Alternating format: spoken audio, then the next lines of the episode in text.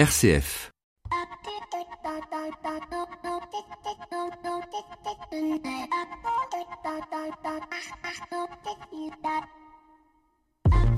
Bonjour à toutes et à tous. Si la liberté d'expression existe bien en France, la liberté d'opinion reste la grande perdante de notre société mainstream. En effet, aujourd'hui, vous avez le droit de tout dire, mais si ce ne va pas dans le sens du plus grand nombre, alors vous êtes mis au pilori, comme un peu au Moyen Âge. Nous sommes devenus une société manichéenne. C'est noir ou c'est blanc, le gris, bof.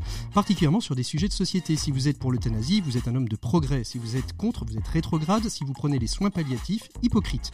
Et l'affaire Vincent Lambert nous en a démontré dernièrement toute la mesure. Et les réseaux sociaux et la puissance des fameuses autoroutes de l'information ne font qu'amplifier ce phénomène. Ce phénomène. Aujourd'hui, avoir une opinion est devenu parfois dangereux. Alors heureusement, me direz-vous, il y a encore des éditorialistes qui peuvent encore dire tout haut ce que des gens pensent tout bas, et encore. Il y a aussi des hommes politiques, décomplexés, souvent extrêmes d'ailleurs, qui se fichent royalement du candidaton. Mais qu'en est-il du Kidam qui un jour sur un réseau social va donner son opinion sur un sujet banal et qui va déclencher une horde d'injures? Pas besoin d'être un Kidam d'ailleurs, vous pouvez très bien être une vedette. Prenons par exemple Pierre Qui, sur un plateau de télé, ose dissocier les gays qui évoluent dans une forme de communauté des homos qui évoluent au quotidien dans un environnement plus traditionnel, moins communautaire. Résultat, 650 000 vues, une polémique, une mise au pilori médiatique. Faudra-t-il éventuellement un Charlie Hebdo bis pour que l'on prenne des mesures pour, des respects, pour le respect de l'opinion? Faut-il éduquer nos chères têtes blondes à accueillir l'autre en tant qu'hôte, comme disait Emmanuel Lévinas? Bon allez, j'arrête. Bienvenue dans l'écho des solutions. L'écho des solutions. Patrick Longchamp. Voilà, bonjour à toutes et à tous. Très très heureux de vous retrouver euh, depuis Nantes euh, cette semaine pour un écho des solutions enregistré dans le cadre du salon le Web Today, qui est le salon des rencontres numériques et digitales de la métropole de Nantes. Un salon euh, qui a vu notre enregistrement un peu bousculé parce que la tempête Miguel au moment de l'enregistrement s'est abattue sur Nantes. On est donc, on s'est donc rapatrié chez des amis dans une agence de communication qui s'appelle B-Side et je voudrais les remercier d'avoir su être agile et répondre à notre demande. Voilà donc cette semaine une semaine bien chargée puisque on va parler de digital vous le savez bien. On était il y a quelques semaines encore à Vivatech. Mais je vous propose tout de suite de commencer avec euh, nos invités. Donc pas de, pas de Flavie. Flavie euh, a décidé de prendre son pont de la Pentecôte. Donc on lui c'est un bon pont. On va retrouver tout de suite donc notre invité écho de cette semaine. On retrouvera en fin d'émission Maxime Dupont et sa chronique euh, expert où il nous emmènera découvrir le salon Vivatech. Mais on commence tout de suite avec notre invité écho. Il s'agit de Gilles Van der Potten qui est directeur de l'association Reporters d'Espoir et qui nous fait découvrir le nouveau skill. Vous allez voir ce que c'est c'est qu'un skill, le nouveau skill euh, de reporter d'espoir. C'est notre invité écho de cette semaine. L'invité écho, Patrick Longchamp. Voilà, il est temps de retrouver notre invité écho de cette semaine au cœur du Web Today et des nouvelles technologies. Je reçois Gilles Van der Potten qui est directeur de Reporter d'Espoir. Bonjour Gilles. Bonjour Patrick. Merci beaucoup d'être avec nous. Alors d'ici quelques jours, peut-être quelques semaines, on verra bien. Si on dit OK Google, donne-moi une bonne nouvelle, on pourra entendre ceci. C'est Frédéric Bedos du projet Imagine. Aujourd'hui, l'info durable nous apprend que à Lagos, la plus grande ville du Nigeria, seuls 40% des déchets sont actuellement collectés, ce qui pose évidemment des problèmes sanitaires. Aussi, l'entreprise WeCyclers a créé un réseau de vélos triporteurs qui collecte les déchets de 17 000 foyers, pour ensuite les recycler. Les habitants reçoivent en contrepartie des points qu'ils peuvent convertir, par exemple, en crédit téléphonique. Voilà, Gilles Van der Potten, euh, c'est un nouveau skill, on appelle ça un skill aujourd'hui, hein, je crois, dans l'univers du digital et du web. Hein. Oui, un, skill donc que vous avez imaginé avec Google. Comment vous est venue euh, cette idée? Alors je rappelle hein, d'abord que Reporter d'Espoir, euh, c'est une association euh, qui, depuis une quinzaine d'années maintenant, 15 ans exactement, puisqu'on a fêté votre anniversaire il y a peu, a décidé de mettre en valeur le journalisme de solutions et les informations positives avec ce grand événement qu'on connaît bien qui s'appelle la France des solutions tous les ans en début d'année en début d'année scolaire. Comment vous est venue cette idée, Gilles, de, de lancer cette application ou du moins cette idée d'application, de skill qui permettra aux gens qui ont envie d'avoir une bonne info positive le matin en se levant de simplement dire OK Google, donne-moi une info. Une bonne nouvelle, pardon. En fait, tout simplement, c'était l'envie d'inspirer euh, nos concitoyens, de diffuser la connaissance d'initiatives qui apportent des solutions ou du moins des réponses à des problèmes, qu'ils soient écologiques, sociaux, économiques, etc. Et en fait, c'est de profiter des technologies actuelles du fait que on a tous un smartphone dans la poche. alors il est soit iPhone, soit Android, soit d'autres systèmes d'exploitation. là, on s'est dit, ben, quelle technologie on pourrait utiliser qui soit facile d'utilisation.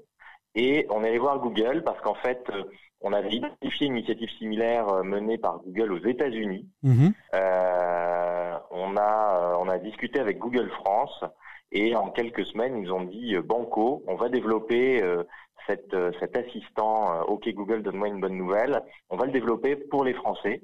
Mhm. Euh, et donc, euh, donc ça prend forme. Et c'est pas compliqué d'aller convaincre Google. Alors, on, a autour de la table cette semaine euh, Lisa, qui est de Google France Europe et, en responsabilité de la philanthropie, qui va peut-être d'ailleurs, je sais pas, peut-être découvrir elle-même ce skill. C'est pas difficile de convaincre le géant Google de se lancer dans quelque chose qui peut paraître en soi finalement assez futile, là où on sait aujourd'hui c'est compliqué même de, de, convaincre ses propres rédactions de, de faire de l'info positive et de l'info d'impact bah, Je pense que Google a compris l'intérêt du journalisme de solution, euh, sachant que la mission de Google, c'est de diffuser l'information, c'est de la rendre accessible. Euh, je pense qu'ils ont vu l'intérêt de la démarche euh, parce que bon, on a quand même des, des indices et des, des résultats convergents mhm. sur ce journal de solutions. On a 60% euh, des Français qui disent euh, les médias font trop de place aux mauvaises nouvelles. Euh, on a des expériences avec Libération, avec Nice Matin, avec des médias étrangers qui sont très concluantes, qui montrent que les gens ont, ont, ont d'autant plus intérêt à entendre des choses constructives qu'on leur parle de crise et donc vous imaginez, avec les gilets jaunes, avec le climat assez morose et de défiance qu'on a connu euh, ces derniers mois en France, euh, bah, il y a quand même une appétence pour autre chose, pour avoir des réponses aux problèmes, pour essayer de mmh. dépasser euh, la vision assez noire du monde que, que, que l'on a à travers les médias et même dans nos discussions. Mmh. Dire, Comment vous justement vous allez sourcer euh, toutes ces informations? Parce qu'il va falloir euh, mettre du contenu, il va falloir que tous les jours il y ait une bonne nouvelle qui soit euh, mise en ligne. Alors d'abord comment vous allez vous les sourcer, comment vous allez enregistrer ces, bonnes nouvelles, ça, va ça va demander quand même une, sacrée logistique en termes de veille, en termes d'enregistrement. Alors nous, depuis toujours, depuis 15 ans qu'on existe à Reporter d'Espoir, on fait de la veille. On essaie d'identifier tous les jours des initiatives euh, alors que ce soit dans nos réseaux, euh, en bouche à oreille ou à la lecture de la presse, et on s'aperçoit qu'en fait, quand on cherche, on trouve pas mal de choses. Mhm. Donc il y a, y a, abondance d'initiatives. Il y a un peu moins d'articles de journaux ou de reportages qui les traitent, mais il y en a quand même. Et là, on s'est dit, bon, on va faire deux en un. On va chaque jour euh, diffuser une initiative. Vous l'avez entendu, c'est un fichier audio. Hein, c'est en 30 secondes. En 30 secondes, on, on résume un article de journal. C'est du euh, taf, c'est du travail que de résumer en 30 secondes un article. Voilà, il faut identifier l'article, le résumer d'abord à l'écrit et puis ensuite l'enregistrer en voix. Il y a trois personnes qui nous prêtent leur voix. Il y a Frédéric Bedos qu'on a entendu ensemble. Euh, il y a Hugo Travers qui est le, le youtubeur, euh, l'influenceur du net sous le nom Hugo Décrypte. Et il y a Sophie Jovillard qui nous emmène dans ses échappées belles tous les samedis soirs sur France 5. Mhm. donc c'est les trois premières voix. Il y en aura d'autres qui vont se prêter au jeu. Euh, donc en effet, ça demande un peu de logistique.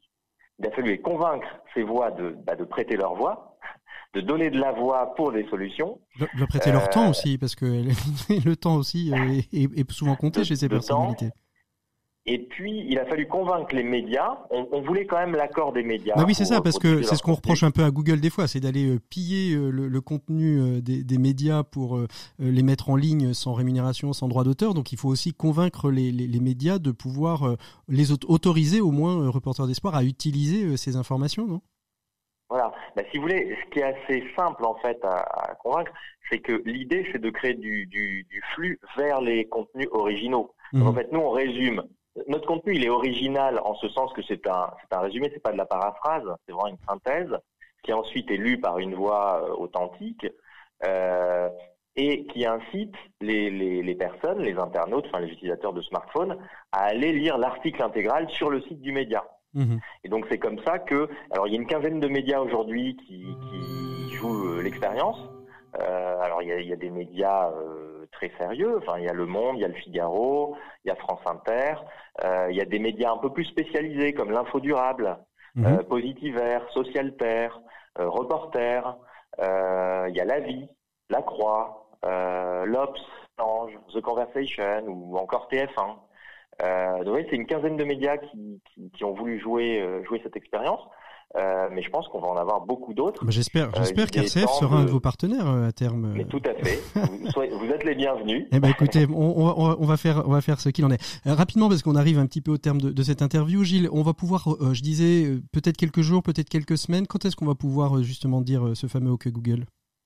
Écoutez, dans une dizaine de jours, ça devrait être. On est encore dans les détails techniques, mmh. euh, mais les voix sont prêtes à être lancées sur les smartphones. Euh, donc très bientôt, on, on reviendra pour vous, pour, eh ben pour, vous, pour, pour vous, dire la date de sortie. Eh ben mais. Ça, ça, va être dans, dans, le courant du mois. Allez, dans, dans, le courant du mois, début juillet, vous pourrez euh, vous lancer et, et avoir tous les jours une bonne info euh, positive, euh, pleine, pleine de sens sur votre smartphone. Merci beaucoup, Gilles Van der Poten.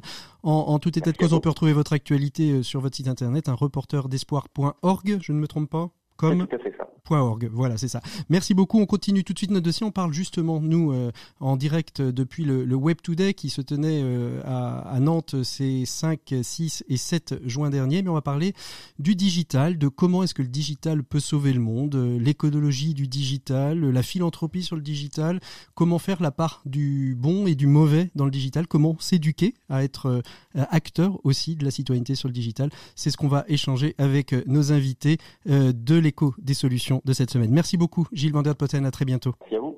À bientôt, au revoir. L'écho des solutions. Patrick Longchamp. Voilà, il est temps d'ouvrir notre dossier de cette semaine. On va donc parler de, de digital, d'écologie du digital, écologie euh, tant euh, pour la planète que euh, pour l'humain. Euh, l'écologie humaine aussi est, est, est, à prendre en compte.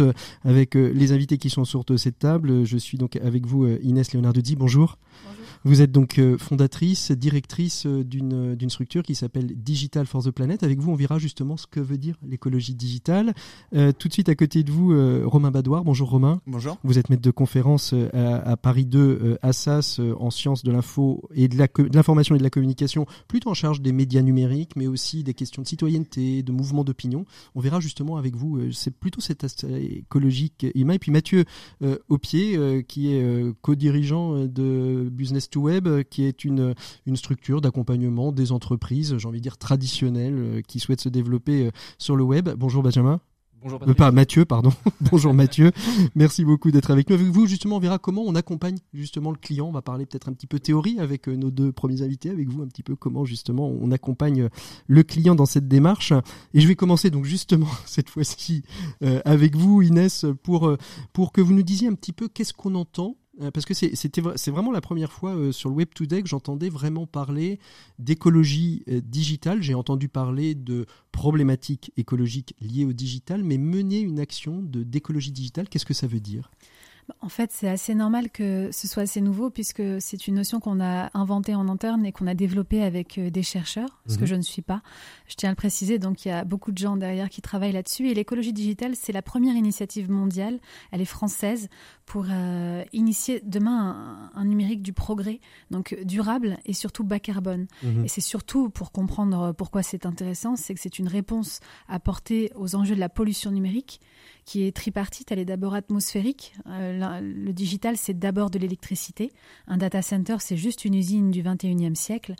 Il y a aussi euh, des pollutions sociétales qui s'installent liées au numérique comme les, euh, les clivages sociaux, euh, l'électronisme euh, ou encore d'autres. Et puis la pollution intellectuelle, celle de nos enfants, des enfants qui, qui ont des problèmes cognitifs développés en bas âge alors qu'ils euh, ils développent des addictions euh, très dangereuses avec les appareils électroniques. Tout ça, ce sont des sujets qu'il faut adresser. Et l'écologie digitale, c'est deux choses. C'est d'abord une discipline environnemental, un état d'esprit qu'on qu infuse aussi bien au gouvernement avec lequel on travaille beaucoup, mais les entreprises et les citoyens, on intervient dans des écoles Montessori mmh. par exemple, et puis aussi une technologie euh, durable puisqu'en interne, dans notre laboratoire, on développe des technologies durables, donc bas carbone, qui sont nécessaires, car l'enjeu n'est pas de décrier le digital et de dire qu'il est mauvais. Mais de l'accompagner. Mais de, surtout d'en de, D'accompagner les, les, les, les, usages. D'en initier le futur. Mmh. En fait, on est à l'âge préhistorique du, digital. Ça vient de naître, ça fait 30 ans en fait que ça existe vraiment. Et en fait, on a encore tout à faire. Et tout à apprendre et tout à découvrir, à la fois de ses forces et de ses dangers. Vous, Romain Badoir, à, Paris 2, euh, à, SAS, en Infocom, quand vous intervenez sur les médias numériques, sur la notion de mouvement d'opinion, c'est vous, vous avez le sentiment, vous, de, faire quelque part de l'écologie humaine euh, sur, sur ces domaines du, digito, du digital et, des, et des techniques numériques? Alors de l'écologie humaine, je ne sais pas. Euh, en tout cas, de l'éducation aux médias, ça c'est sûr. C'est vraiment ça, c'est la euh, base, une, euh. une, thématique très importante aujourd'hui d'éduquer aux, médias et au numérique euh, à l'école, à l'université, mais aussi dans plein d'autres, plein d'autres espaces d'enseignement. par contre, la question de, de l'écologie, elle, elle, résonne avec ce que ce que moi j'étudie, le fonctionnement du marché de l'information, avec la question justement de, de l'économie de l'attention. Mhm.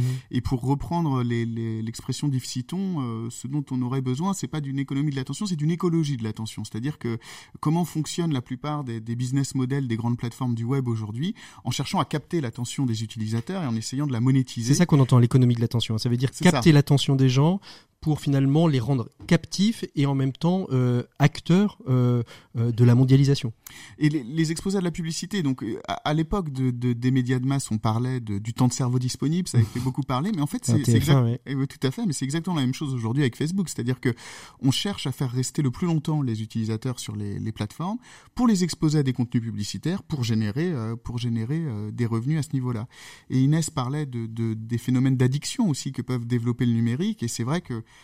on, cherche à, faire revenir les gens le plus possible, les faire le plus possible utiliser ces outils. Et euh, ce dont on a besoin aujourd'hui, c'est d'un environnement d'information qui soit respectueux de notre attention, euh, qui n'essaye pas de le sursolliciter forcément et mhm. qui euh, n'essaye pas forcément de le monétiser à tout prix. Mhm. Mathieu Aupier, vous à, Business to Web, alors vous venez en plus d'assister à la conférence de d'Inès hein, juste avant juste avant de venir enregistrer cette émission. Comment ça a résonné chez, chez quelqu'un finalement euh, je vais pas, je vais pas dire que cette réflexion-là n'est pas au cœur de, votre stratégie, mais euh, votre problématique euh, de cœur, c'est plutôt d'accompagner le client dans une démarche de marche web, dans une démarche de, communication externe ou interne. comment ça a résonné, par exemple, une conférence comme cette question de l'écologie digitale chez vous par rapport à votre activité? Oui, oui. Alors, ce qu'il faut savoir, c'est qu'on accompagne beaucoup de sociétés PME et ETI françaises, mmh pas forcément sur ces sujets. Mhm. En interne, on les porte euh, fort, puisqu'on fait aussi partie d'associations comme, euh, comme Rupture, qui, euh, qui, qui, crée de la croissance, mais de façon durable mhm. et éthique. Et je voudrais surtout revenir sur ce mot éthique qui a fait résonance quand j'ai suivi la, la conférence d'Inès ce matin.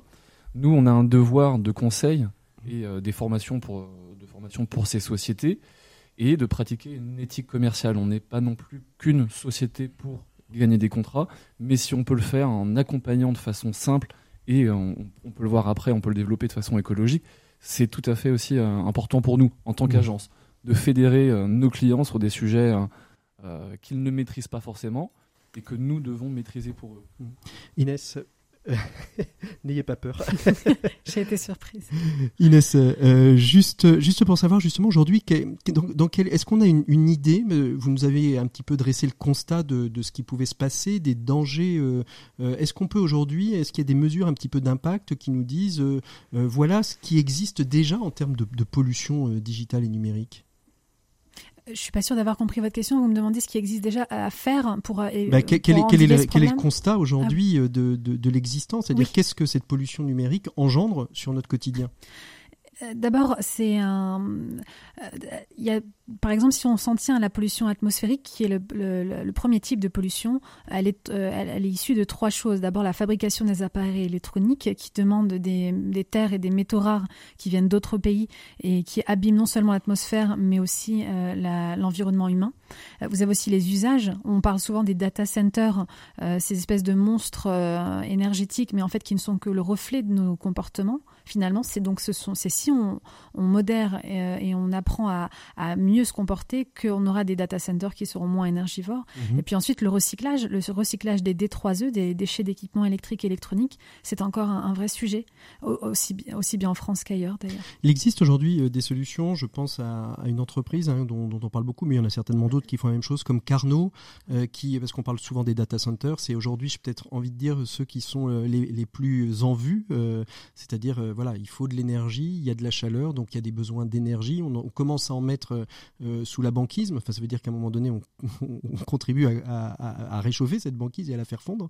des solutions comme Carnot qui vont mettre finalement les serveurs chez les particuliers pour chauffer, ça peut être ça une bonne action écologique dans le domaine digital tout en ne perdant pas les, ce que le progrès nous a apporté? Ce que propose Carnot, c'est une stratégie compensatoire, mhm. puisque de toute façon, on doit générer de la chaleur pour euh, faire marcher un data center. Autant prendre cette chaleur et le mettre à disposition d'un chauffage collectif dans un logement, dans un, immeuble social, par exemple.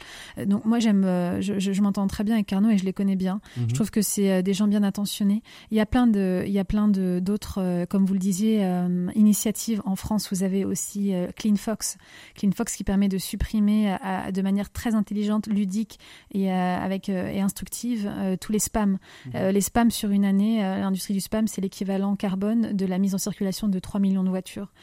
donc ça a son importance. En France, on a des fleurons absolument magnifiques. J'ai déjeuné il y a quelque temps avec un monsieur qui a créé un iOS français. Mhm. donc ça, c'est juste incroyable en, matière de souveraineté numérique française, voire européenne, avec euh, le, RGPD qu'on a créé, qui est encore balbutiant et qui doit encore faire ses preuves, mais qui est un modèle mondial. Aujourd'hui, vous avez des Américains démocrates qui manifestent dans la rue pour avoir le même modèle qu'en France. Euh, et ça, c'est vrai que... Donc il y, a un mouvement d'écologie digitale qui est en train de naître euh, de manière... Vous dites que finalement, vous en êtes un petit peu l'incarnation au niveau mondial en France, avec dans un mouvement en tout cas d'accompagnement c'est ce que j'entendais, c'est né en France cette C'est né en France et euh, là-dessus effectivement euh, j'ai euh, alors je, je l'incarne pas. Mais mais en tout cas, je vais pas rougir et m'excuser du fait que j'ai inventé cette notion d'écologie numérique qui a été nourrie par beaucoup de Français et d'étrangers depuis. mais c'est né en France et c'est aussi une preuve qu'en France, on a envie de progresser. On est quand même un peuple le peuple des lumières, c'est quelque chose dont on est fier et il faut arrêter de rougir de, de, de ce dont on est fort. Comme je le disais en France, il y a énormément d'initiatives magnifiques. Qu'il faut savoir mettre en lumière. et puis, euh, alors moi, je suis pas professeur, je donne des cours, mais à titre professeur visiteur euh, comme toi. Vous n'êtes pas une, euh, une, université. Je ne suis pas une universitaire. Je sais qu'en France, l'étiquette est très importante. en revanche, je, je, pense que j'ai l'esprit pédagogue dans ma manière de, de, de monter cette initiative, c'est-à-dire que je crois beaucoup au fait que si on donne juste les informations aux gens, les gens d'eux-mêmes font les choses, et c'est tellement mieux que de leur imposer des bons comportements comme on fait depuis 30 mmh. ans, par exemple, avec l'écologie. Comment vous réagissez à ça, Romain? Vous êtes, vous êtes d'accord oui, on, peut, on peut ne pas être universitaire et avoir euh, ah, pédagogue. Mais, tout à fait, tout à fait. Je suis pas à cheval non plus sur les, les étiquettes et euh, au contraire, hein, même à l'université aujourd'hui, il y a de la place pour toutes les, les prises de parole et plus on a de gens du monde associatif et du monde euh, privé, des entreprises qui viennent intervenir devant les étudiants et et, et, mieux c'est et mieux c'est. Comment vous réagissez vous? Parce que la, la question, il y a des questions qui sont un peu corollaires, c'est-à-dire que on, on, parle de la tech pour pour sauver le monde, la tech peut-elle sauver le monde, le digital être, y a-t-il une écologie digitale? Aujourd'hui, on fait de très belles choses euh, sur les applications, sur de la technologie, et finalement, euh, comment on, fait pour que la tech for good soit réellement good? C'est-à-dire que derrière, vous parliez des terres rares, Inès, à, l'instant, euh, qui, qui, nécessitent des, des produits rares pour les fabriquer, et on va améliorer la vie des gens, mais en détériorant et la planète et peut-être la vie d'autres gens. Allez, Romain. Bah, je, je, pense que, que, que, ça concerne plusieurs acteurs en fait pour que, que, ça fonctionne vraiment. Il faut à la fois que les entreprises euh, euh y mettent du leur, il faut que l'État et les pouvoirs publics euh, réglementent, imposent des, des, normes, et il faut aussi que les citoyens, les internautes aient des, aient des comportements euh, viables dans leur manière de, de, de consommer des, des, produits numériques. Donc mmh. je pense qu'il faut réussir à tenir un peu tous ces fils en même temps. Et je, je pense aussi. Euh, je pense que euh, la tech for good, elle est, elle est, importante et surtout elle est belle. C'est une fierté française euh, et dans d'autres pays aussi que, que tous ces, ces, entrepreneurs qui se lancent dans la tech for good. C'est ce que je disais tout à l'heure en conférence. à la limite, encore heureux, il manquerait plus qu'une tech for bad. Mais, mais et, et, surtout ces gens-là, il faut pas qu'ils disent mince, je pensais faire du bien à la planète ou aux gens et finalement je réalise que par l'objet, l'outil même de, de, de, mon projet, je pollue. Mmh. En fait, c'est pas de leur ressort immédiat. On est tous responsables, aussi bien les gouvernements, les entreprises que les citoyens, à partir du moment où on est au courant. Mais aujourd'hui, la tech for good, euh, le problème qu'on lui laisse si on n'agit pas aux plus hautes instances et un peu partout sur l'enjeu du numérique durable, c'est qu'on fait du. C'est comme si vous, vous, vendiez des bananes bio, mais sous plein de cellophane. C'est ça. C'est un peu ça l'image d'aujourd'hui, de, de, hélas, de la tech for good que, que moi je pratique. Et moi, je suis la première à prôner l'écologie numérique, mais je suis tous les jours sur LinkedIn, j'ai un site internet, je développe de la technologie parce que euh, mais j'y crois, je pense que c'est un outil merveilleux. Et mhm. je pense qu'il peut faire beaucoup de bien, mais qu'aujourd'hui, euh, en attendant de faire changer les choses, eh bien, euh, on n'a pas choix que de l'utiliser parce qu'on est dans une société qui tourne vers le tout numérique. Mathieu, quand, quand vous accompagnez des entreprises, vous avez aujourd'hui des solutions un petit peu, j'ai envie de dire, écologiques, digitales? Est-ce que vous allez orienter plutôt vers tel serveur, vers telle, vers telle société, parce que vous savez que la démarche, elle est plutôt meilleure que d'autres pour la planète oui, tout à fait. Alors, euh, je rebondis aussi, nous, sur la notion euh, d'open source. Quand on est euh, en tant qu'agence web, on n'est pas systématiquement à, réinventer de A à Z un, process. Mhm. Donc, en termes de recyclage aussi, pourquoi pas, hein, on, peut faire le parallèle sur, sur l'open source, donc qui sont des technologies dites libres et accessibles. Donc, c'est aussi se baser sur un existant qu'on développe un peu plus spécifiquement sur, euh, sur des besoins clients. Mhm. Donc dans, dans, dans, le concret, c'est aussi ce que nous faisons euh, tous les jours. C'est se baser sur un existant, récupérer euh, le travail d'une communauté, d'une communauté pardon, et, et la partager. C'est aussi ça le web, de, de, de reprendre un mmh. existant. Et, vous, et, vous, voyez aujourd'hui des clients qui sont plus exigeants que d'habitude, qui vont euh, eux-mêmes. Euh, vous savez, aujourd'hui, il, y, a toute la politique euh, RSE, toutes les stratégies RSE. Les clients demandent, dans les appels d'offres, on voit ces, ces, choses qui apparaissent. Hein, Est-ce qu'aujourd'hui, vous avez des clients qui sont exigeants? Oui, tout à fait. Alors quand on traite aussi ces appels d'offres, on a cette notion d'RSE. On a de votre côté là Voilà, tout à fait. On a obligation aujourd'hui de montrer un peu patte blanche et euh, de montrer, mais aussi de le faire bien mhm. sûr.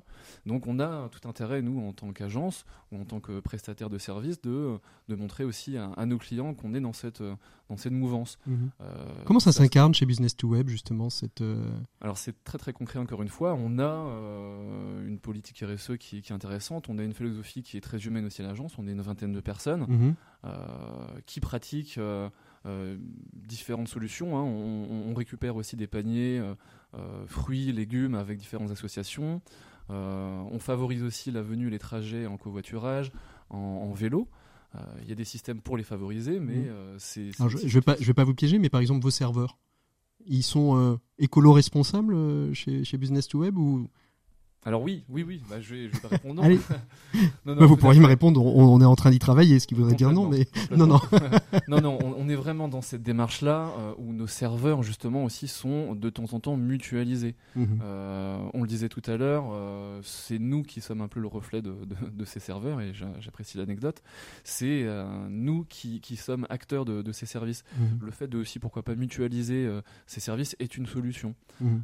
nos clients, on les concrétise de cette façon, on leur pré et c'est aussi nous euh, notre notre, rôle? euh, notre rôle voilà de leur dire attention vous vous avez votre euh, votre brief, votre envie, votre besoin, à nous en tant que prestataire, de vous préconiser et de vous éclairer avec Inès, j'ai juste une petite question. Aujourd'hui, alors on peut on peut penser une écologie digitale dans sa globalité, ça peut ça peut s'entendre, mais aujourd'hui, par exemple, nos auditeurs qui nous écoutent, comment ils peuvent être euh, écolo, digitalo responsable euh, de manière assez simple euh, c'est une super question et qui est très utile. Euh, bah en fait, il y a déjà. C'est le but de l'émission, les des solutions, est là pour donner des solutions aux gens. Donc, euh, allez-y. il, y a des gestes très simples. D'ailleurs, pour ceux qui ont des comptes Instagram sur notre compte Digital for the Planet, on a une infographie mhm. qu'on a développée, qu'on a postée, oui, absolument, avec neuf attitudes digitales écologiques super. Alors, en ligne. On y et alors, non mais au moins, retrouve, on peut le retrouver là. la première chose, par exemple, c'est le temps de charge. C'est bête, c'est le moins sexy de Mm. des, trucs à faire, mais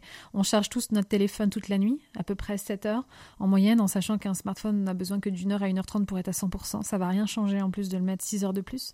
Euh, imaginez juste la ville de Nantes si ce soir tout le monde, tous les habitants ne chargeaient qu'une heure son téléphone, l'économie d'énergie qu'on ferait. Mm-hmm. Euh, il y a des enjeux comme euh, comprendre qu'une requête Google, c'est à peu près 5 à 7 grammes d'équivalent carbone émis dans l'atmosphère. mon Dieu. En toutes les requêtes que je fais par jour. les requêtes qu'on fait et puis aussi les, pages qu'on laisse ouvertes euh, sur notre navigateur parce qu'on le fait tous et, parce que c'est une habitude, parce qu'on va y revenir. Euh, on veut pas perdre la page, les favoris. Les favoris sont devenus has-been avant d'être cool. Moi, je pense que ça doit être. alors. Allez-y, continuez. Mais on l'est tous. Mais le problème, c'est que les pages se réactualisent régulièrement. Euh, et donc, ça rejette à nouveau à chaque fois 5, euh, grammes. Et donc, ça, c'est. Euh, si ça saoule les gens, il y a The Great Suspender dans la suite Chrome, qui, mhm. qui, est une extension qui peut fermer les fenêtres quand elles ne sont plus désirées. Moi, j'invite et je, à, réutiliser les favoris. Moi, pour moi, c'est le nouveau cool, mhm. c'est les favoris. Et c'est encore ce qu'il y a de plus écologique. Ensuite, euh, eh bien. Euh, les mails aussi, le stockage des emails. Moi, que moi je vois, j'ai 11 000, euh, 11 000 emails stockés. C'est ce que j'allais vous dire. Vous pouvez utiliser, euh, vous pouvez utiliser CleanFox dont je parlais tout à l'heure mhm. pour supprimer les spams que vous recevez, les pubs, enfin les mails publicitaires. non seulement c'est hyper écologique, mais en plus ça fait un bien fou à la tête. c'est une liberté, une, du temps de cerveau juste incroyable. Juste de lire et de voir qu'on a une proposition, une réduction dans tel magasin, c'est juste intempestif. J'en ai plein d'autres, mais on, peut, aller sur votre compte Instagram et on retrouvera les Exactement. notes. Ça veut dire que vous parliez de, euh, d'une petite, euh, d'un petit euh, applicatif chez Google. Ça veut dire que un géant comme Google dommage que, que Lise, qui était la responsable de, Google pour les programmes Europe et, Afrique, ne soit pas là, mais j'aurais pu lui poser la question directe. Ça veut dire que Google a une conscience écologique digitale. Elle prend en compte aussi cette, cette notion. Alors, je répondrai pas pour Lise, euh, du coup, et euh, surtout pas pour Google. Je les connais pas suffisamment. Mais par contre. Parce que vous, vous en percevez moi, ce que j'en perçois, c'est qu'il y a une demande citoyenne mhm. de plus de. Les gens n'achètent pas ce que vous faites, mais pourquoi vous le faites et euh, ce que vous leur proposez derrière. Et une chose encore qu'on supporte encore moins, c'est de se faire prendre pour des bleus. Mhm. Euh, et surtout en France, un truc très français ne me prend pas pour un idiot. Mhm. Euh, donc oui, effectivement, les les, les, les, grands géants de la tech vont devoir se mettre un peu au vert et à l'éthique, à la transparence. Maintenant, effectivement, Google, je pense, qu'a a, a fait une grande campagne de logements euh, data center euh, euh, fournis en énergie verte. Alors pas, pas propre, pas propre verte. C'est pas la même chose. en énergie renouvelable, mais bon, c'est ce que tous les gouvernements vendent parce que c'est un énorme, un énorme business et marché. Business exactement. donc voilà. Maintenant, c'est pas encore des énergies propres. L'énergie verte, ça reste une source de pollution quelque part dans le monde. C'est déplacer une pollution. donc Google, voilà. Mais après, après, Google vient aussi de racheter énormément de fibres sous-marine euh, pour posséder. Euh, donc là, on est, on est, parti dans une, une, privatisation, une privatisation, d'Internet. du transfert des autoroutes de l'information. Exactement, ça veut dire que, et qui maintenant deviennent. Bah, c'est les GAFAM qui sont en train de les racheter. Euh, mhm. donc on parle de centaines de milliers de kilomètres dans les fonds marins. On pense souvent que le cloud est dans les nuages, c'est faux, c'est dans. C'est dans la mer. C'est dans la mer. Juste une, dernière question, Inès, et puis après on va s'intéresser plutôt avec Romain à la, question justement de l'écologie plus humaine, c'est-à-dire comment on éduque aussi à bien comprendre, euh, bien comprendre euh, ce qu'on reçoit, ce que les algorithmes nous envoient et à faire la part du pour du compte. Allez-y, vous vouliez compléter. Non, j'allais dire aussi, et je veux pas que ça paraisse pour, euh, c'est pas du tout une attaque contre Google euh, parce que euh, c'était pas le but. mais en, ce qui est aussi intéressant de regarder quand on parle d'éco-conception logicielle, par exemple pour pour toi, je pense que tu, tu vois quand on, regarde la page de Yahoo mhm. et la page de Google, on voit bien la pureté de la page d'accueil de Google, et c'est aussi pour ça que Google a beaucoup plus cartonné que mhm. Yahoo. C'est cette espèce de pureté, de fait qu'il a pas, on n'est pas assailli par l'information des vidéos qui s'ouvrent dans tous les sens comme on peut l'avoir sur le portail Yahoo. Mhm. Et c'est aussi pour ça que la, puissance de Google a, a, jailli, c'est qu'en fait, on, a, on a vraiment un, portail qui est euh, sobre, qui est léger. Et, ça, ça qui est léger, moins d'informations, moins de, et, moins, et moins aussi de carbone utilisé? Forcément. Si, ça, si la page est moins lourde, euh, il y a forcément moins de carbone. Après, ça n'empêche pas tout le reste. Mathieu C'est justement aussi le travail de, de nos, prestations, nous, en tant qu'agence, de, de réfléchir, euh, de penser l'ergonomie, qu'elle soit simple, accessible et rapide qu'il y ait moins de chargement, qu'il y ait moins de, réflexion. Et je rebondis sur euh, une notion, puisque nous, en tant qu'agence web marketing, c'est vrai qu'on est un petit peu ce contre-pouvoir mhm. peut-être, mais d'avoir une, une, je dirais une qualification de, de ces emails, une, une, cible un peu plus pointue, alors avec tout ce que ça en comporte en termes de protection des données, mais d'avoir euh, des, des recherches plus sélectives.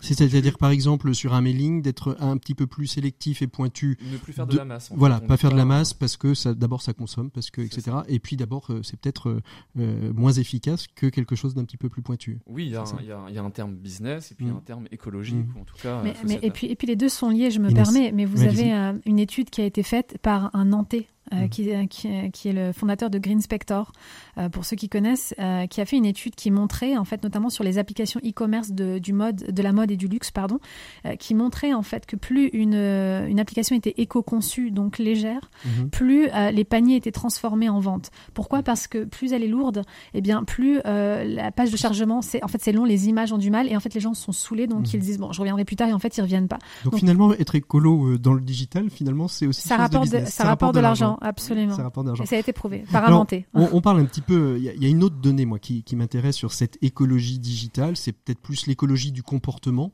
Euh, et vous, euh, Romain, c'est un peu ce que vous étudiez, ce que vous enseignez aussi à vos, euh, à, vos étudiants. Et il y a la question du, mouvement d'opinion.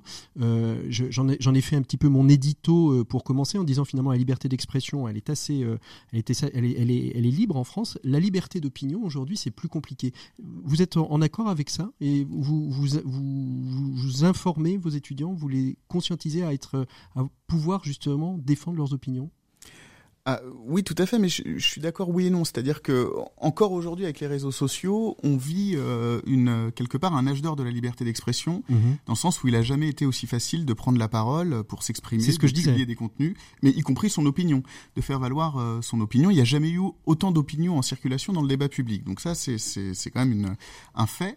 Euh, cela dit, ce qu'on voit aujourd'hui euh, sur les réseaux sociaux, c'est effectivement des techniques d'intimidation entre camps opposés sur euh, sur des sujets de société, c'est-à-dire qu'aujourd'hui l'enjeu du débat public euh, en ligne, c'est pas de débattre, euh, c'est euh, d'occuper l'espace du débat, de faire en sorte que son argument soit le plus visible possible. Mhm. Et euh, le, meilleur moyen pour pour réussir à faire ça, c'est d'intimider le camp d'en face. Donc avec des techniques de cyberharcèlement militant.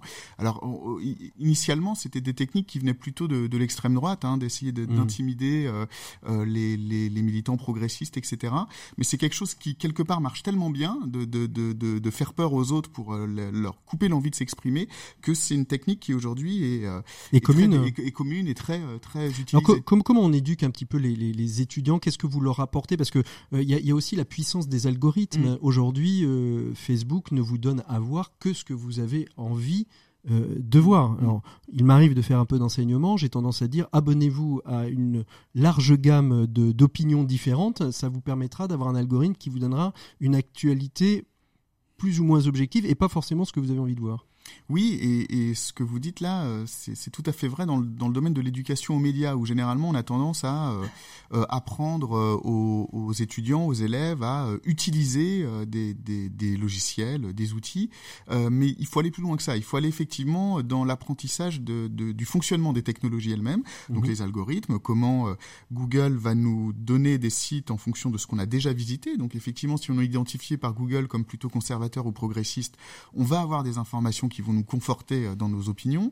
Et puis sur les réseaux sociaux, on voit d'abord les informations qui sont postées par euh, les amis dont on est le plus proche. C'est ça. Et sociologiquement parlant, les amis dont on est le plus proche sont ceux qui pensent le plus comme nous.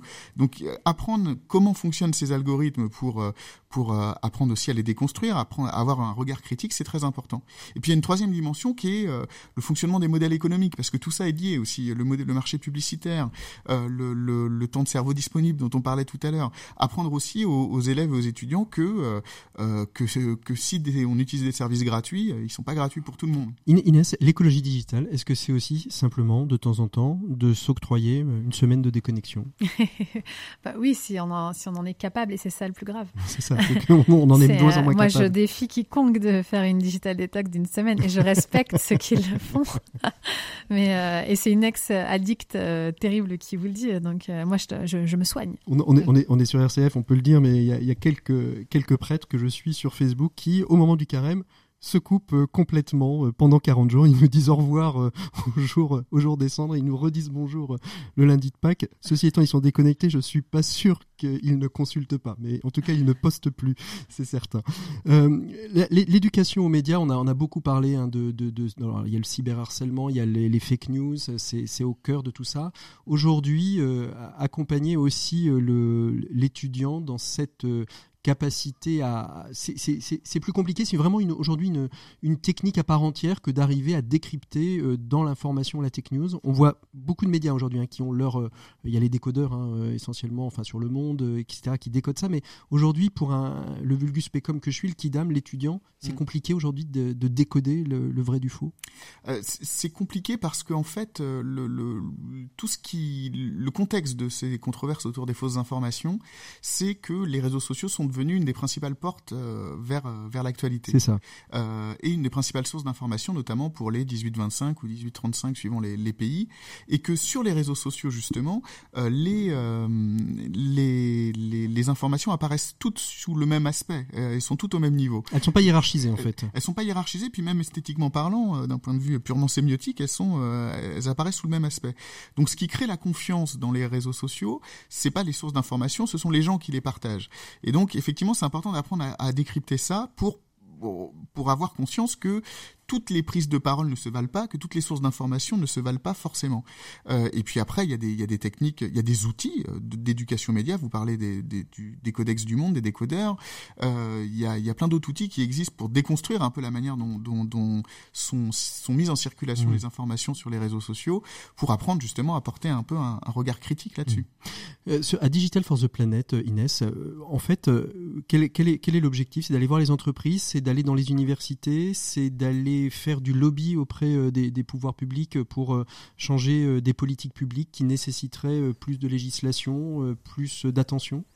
En fait, on a essayé de créer un modèle assez innovant et réactif qui qu'on a appelé un, Earth Project.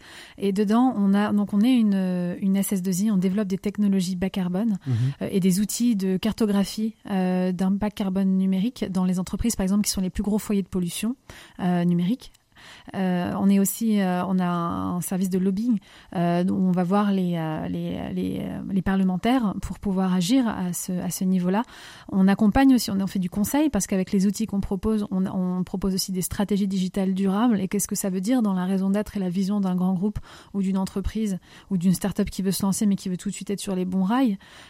C'est aussi l'éducation. On est présent en Afrique, l'Afrique qui est en train de se digitaliser en faisant du frog leaping, donc du saut de grenouille euh, parce que ça va très vite là-bas et en plus ils répondent à des besoins nécessaires euh, sur le sur le terrain. Donc euh, donc ça va donc là on peut faire on peut faire ce qu'on appelle du, du, du, du, by design c'est-à-dire partir de, du rien pour essayer de construire quelque chose déjà écologiquement responsable en Afrique. C'est un joli terrain de, ah, travail. eh, c'est un joli terrain de d'essai de, de, travail de découverte et surtout d'apprentissage. On apprend beaucoup même nous sur quand vous avez rien comment on fait avec très peu. Et en, en termes d'éco-conception globale c'est mhm. juste on, on rentre hyper humble.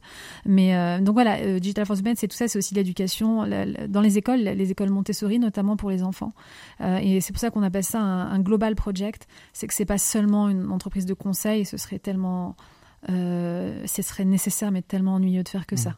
Alors on va aller, on va retrouver Maxime Dupont qui est notre chroniqueur expert qui lui euh, est allé, euh, je ne sais pas s'il a testé la solution bas carbone de Vivatech. En tout cas, il nous explique que c'est un désormais moment essentiel de la vie, de la vie business que d'être à Vivatech. C'est notre chronique expert. L'écho des solutions, les experts. Voilà, il est temps de retrouver Maxime Dupont et sa chronique expert. Maxime Dupont qui, euh, comme certains d'entre nous, j'imagine, n'a pas pu échapper à Vivatech, Maxime.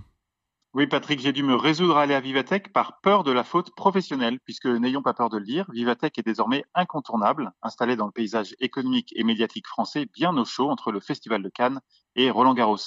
Et c'est tout sauf un hasard, puisque les similarités sont très nombreuses. Alors, comme au Festival de Cannes, donc, euh, il y a un tapis rouge? Oui, oui, alors comme au Festival de Cannes, à Vivatech, le plus important, ce n'est pas tant le salon en lui-même que tout ce qui l'entoure et surtout votre capacité à vous mettre en scène sur les réseaux sociaux à coup de hashtag disruption, innovation, intelligence artificielle, machine learning and tech is the new sexy. comme au Festival de Cannes, point de salut si vous ne savez pas parler anglais, puisque tous les stands ou booths sont signalés en anglais et siglés de phrases dans cette langue qui est le langage officiel de la porte de Versailles. Et puis, comme au Festival de Cannes, où tous les acteurs cherchent des réalisateurs et tous les réalisateurs des producteurs, à Vivatech, tout le monde essaie de vous pitcher des solutions forcément personnalisées à des problèmes dont vous n'aviez pas du tout remarqué que vous les aviez. et alors, et, si on, prend les similarités de Roland Garros, ça donne quoi, Maxime? Ah bah, comme à Roland Garros, il y a un code vestimentaire à respecter. T-shirt coloré, badge bien visible, iPhone à la main, basket au pied. Attention, le monde de la tech est décontracté. Ne venez surtout pas en costume. Comme à Roland Garros, il faut un sacré flair pour dénicher parmi les milliers d'exposants le champion de demain, comme le ferait un recruteur assistant aux qualifications du tournoi. Et puis, comme pour Roland Garros, mentionner une impossibilité d'assister à une réunion parce que vous êtes à Vivatech est du dernier chic. Personne n'osera vous demander d'y renoncer. Aller à Vivatech, c'est faire partie des Happy Few. Même si, il faut le dire, pour 20 euros, tout le monde peut s'y rendre et faire la queue pour regarder un hologramme 3D changeant de couleur pour montrer les possibilités infinies de personnalisation de votre papier peint. Un festival de Cannes, Roland Garros et Vivatech, donc nouveau point de passage obligé euh, pour les managers contemporains, Maxime? Absolument, c'est cela, mais mon conseil est bien différent. Restez sur votre canapé, surfez sur Internet, vous y trouverez beaucoup d'articles très bien faits qui vous permettront encore mieux que si vous y étiez de vous faire un avis sur les films à voir à Cannes, les favoris de Roland Garros et les quelques pépites de Vivatech. Le tout en évitant la cohue, la chaleur et l'assaut des pitchers de Vivatech. Absolument, Maxime, je confirme. On se retrouve la semaine prochaine pour une nouvelle chronique expert et euh, eh ben, écoutez, bonne, bonne semaine à vous. 7 minutes pour changer le monde l'écho des solutions. Voilà, il est temps de retrouver nos invités des 7 minutes pour changer le monde. Il s'appelle euh, Erwan, il s'appelle euh, Marion, il s'appelle Raphaël.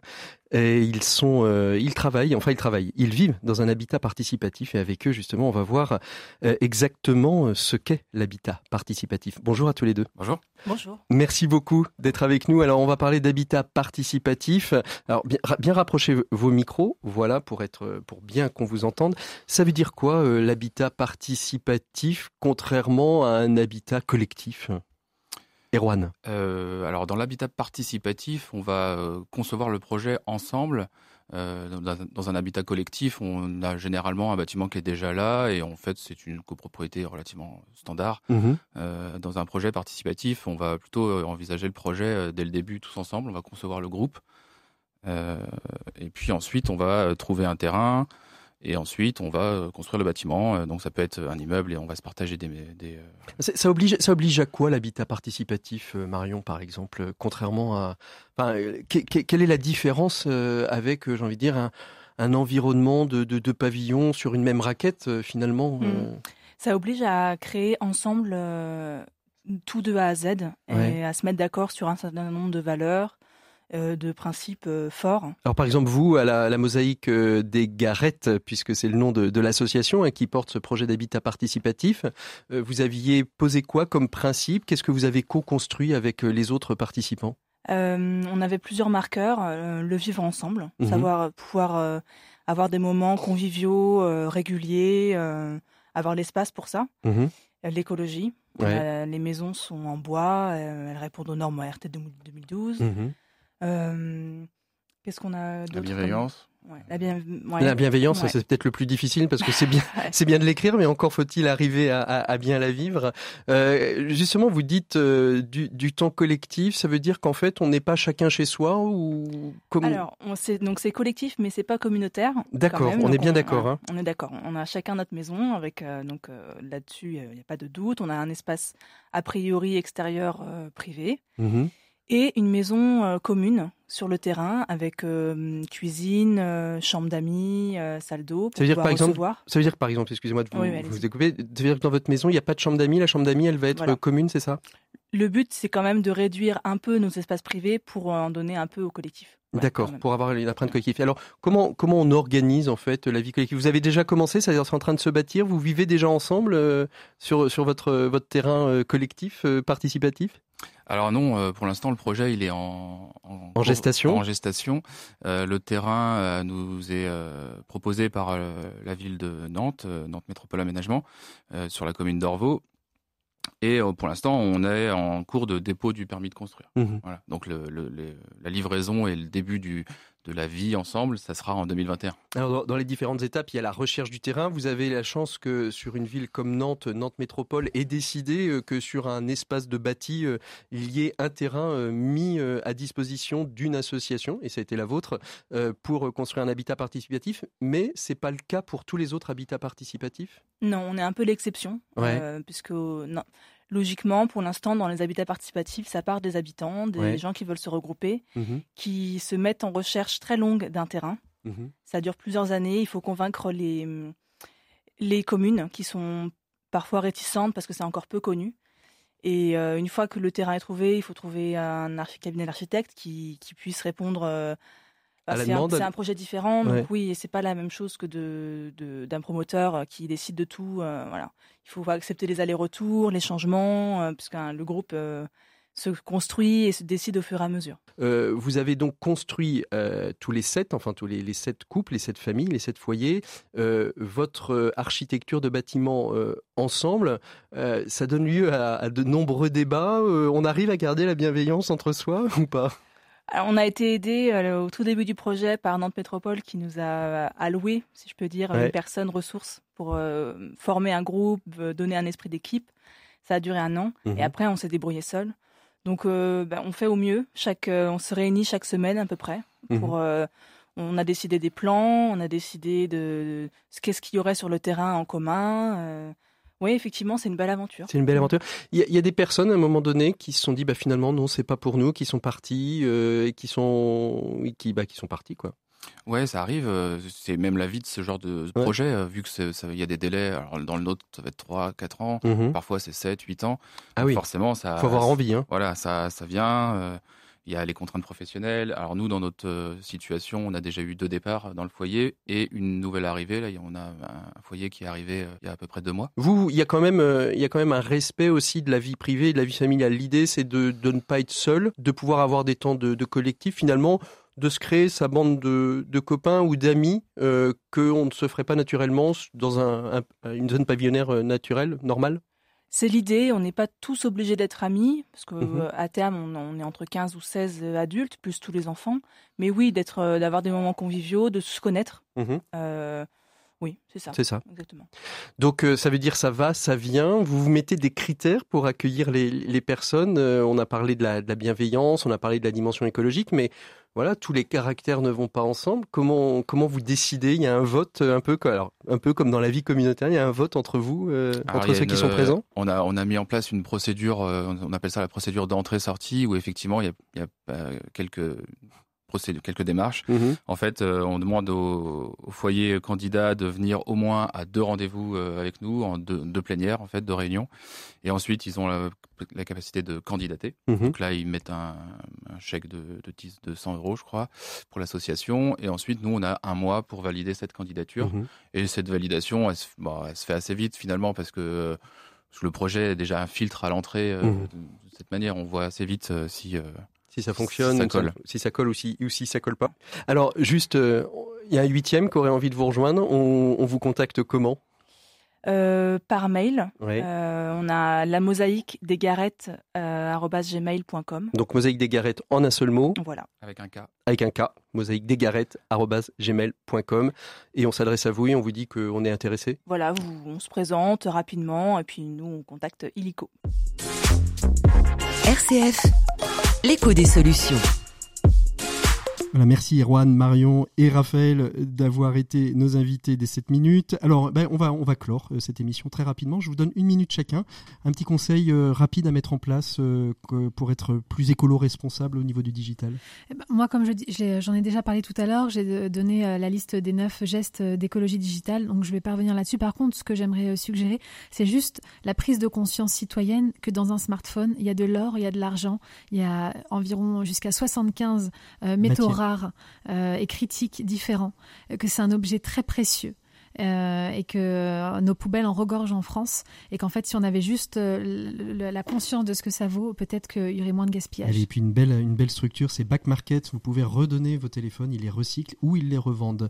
Et vous Mathieu, sur la question de l'éducation aux médias, un petit conseil? Pour nos auditeurs bah, Moi, je pourrais rappeler euh, ce que conseillent les, les psychiatres euh, en termes d'exposition des enfants euh, aux écrans. C'est la, la, célèbre règle de, de, Serge Tisseron des 3, 6, 9, 12.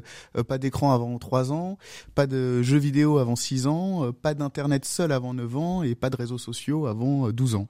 Et ben voilà, c'est dit. Merci à tous les trois d'avoir été nos invités de l'écho des solutions de cette semaine. En tout état de cause, bonne écoute des programmes. On se retrouve sur tous les réseaux sociaux si vous voulez retrouver les podcasts émissions. À très bientôt, bonne semaine à tous.